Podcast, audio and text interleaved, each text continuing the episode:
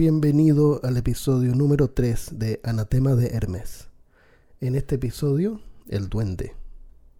No soy supersticioso, pero cuando le quise demostrar a la cocinera que los duendes no existen, lo que ocurrió esa noche rayó en la locura. Mi nombre es Hermes Amador y soy un interno en el centro psiquiátrico de Salamanca. Desde aquí hablo de cosas terribles que a ti te gustan. He vivido en el campo casi toda mi vida y aunque me gustó vivir en la ciudad, por ahora no puedo regresar hasta que el doctor Marino logre demostrar que no soy una, entre comillas, amenaza para la sociedad.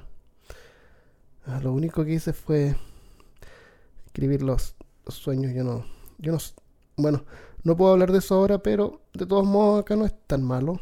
El aire es limpio, me gustan las montañas, el bosque, el río.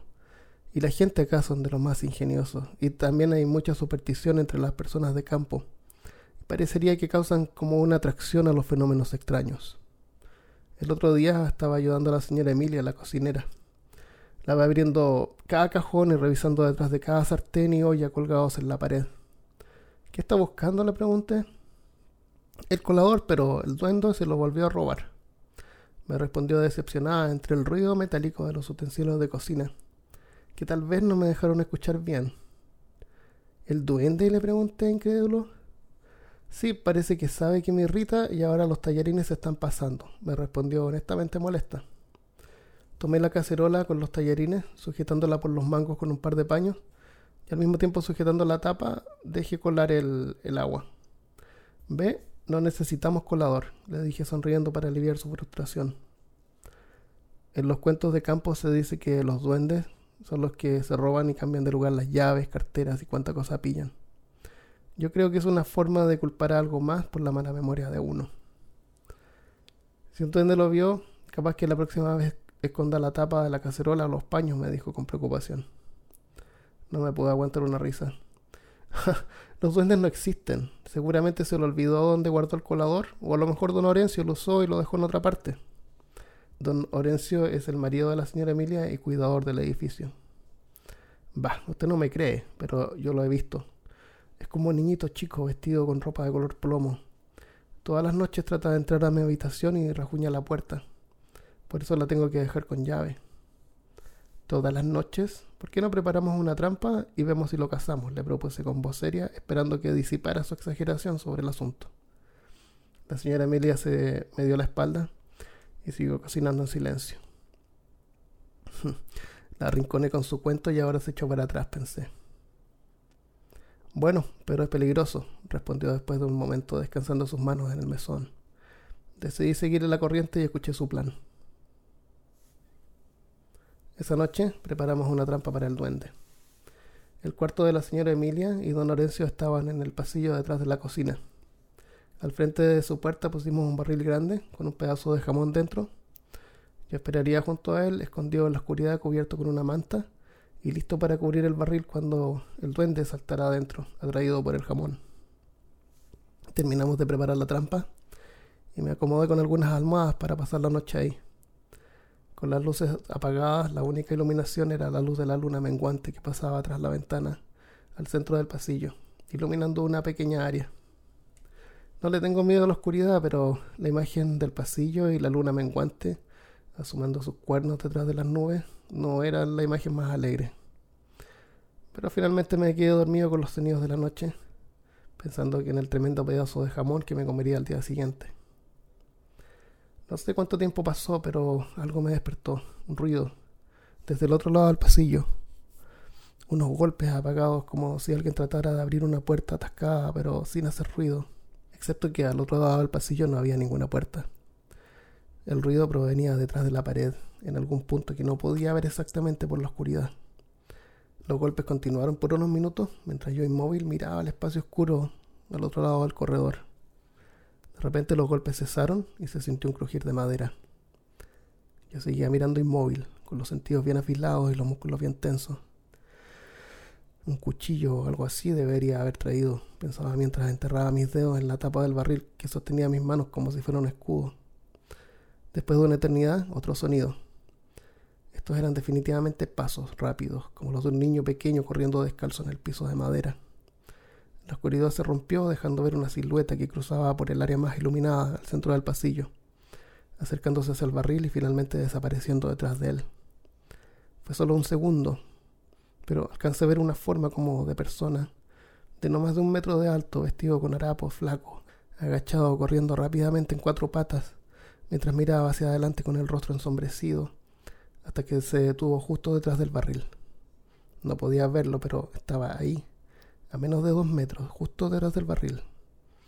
Aterrado seguía esperando, tratando de respirar lo más lento posible para no hacer ruido. La silueta del barril se delineaba frente a mí hasta que de pronto comenzó a cambiar. Desde un lado vi como la criatura extendía el brazo hacia la puerta, empujándola tratando de ver si estaba abierta.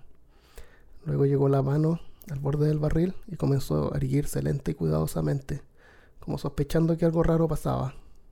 Finalmente vi su rostro emerger por detrás del barril, y esta vez sí pude verlo bien. Ojalá no lo hubiera visto nunca. Los ojos eran negros, grandes y redondos, no pestañaba, no parecía tener párpados, solo miraba fijamente. La piel era pálida y lisa. No vi la nariz, pero desde el centro de la cara los labios se separaban dejando ver las encías, como las cortinas de un teatro abriéndose en dos, pero en este caso dejando ver un festival de dientes afilados. Mi corazón comenzó a latir más fuerte.